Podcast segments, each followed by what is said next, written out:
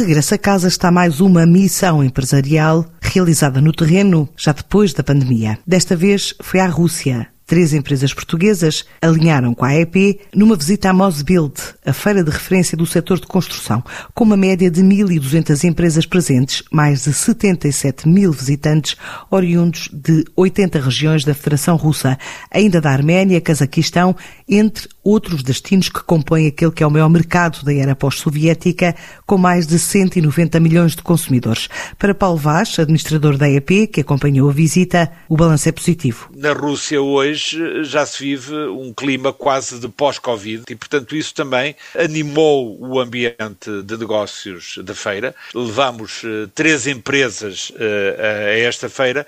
A verdade é que essas três empresas voltaram muito animadas e, portanto, podemos uh, olhar para ele naturalmente como um mercado de elevado potencial e em que vale a pena investir. Para a Airline Stones foi uma estreia num evento de referência e num mercado que já conhecia, mas volta a casa com novas perspectivas, de acordo com o CEO da empresa, Licínio Cordeiro. Foi a primeira vez numa feira, se bem que já fui várias vezes à Rússia, pronto, já consegui alguns negócios anteriormente mas o balanço foi muito positivo desta feira, porque posso dizer que de, que de 50 contactos que trouxe, penso que tenho aqui muito boas perspectivas de alguns negócios.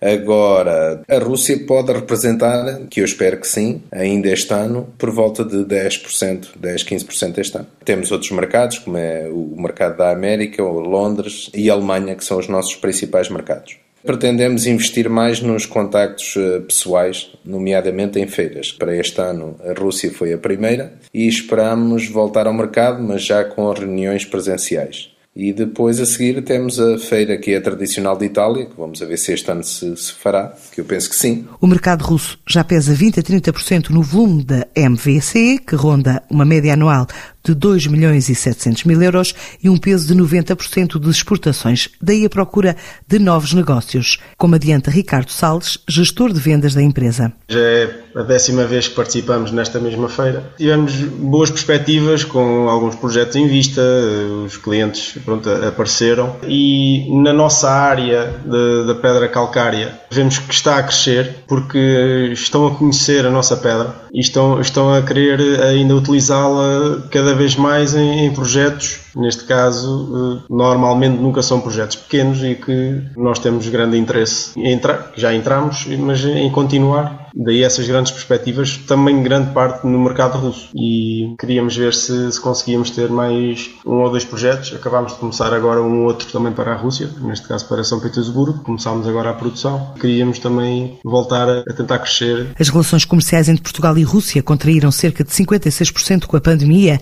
São estimativas provisórias. Dois mercados que na última década apresentavam um fluxo de crescimento superior a 145% entre 2010 e 2019 e com transações perto de 1,300 mil milhões de euros.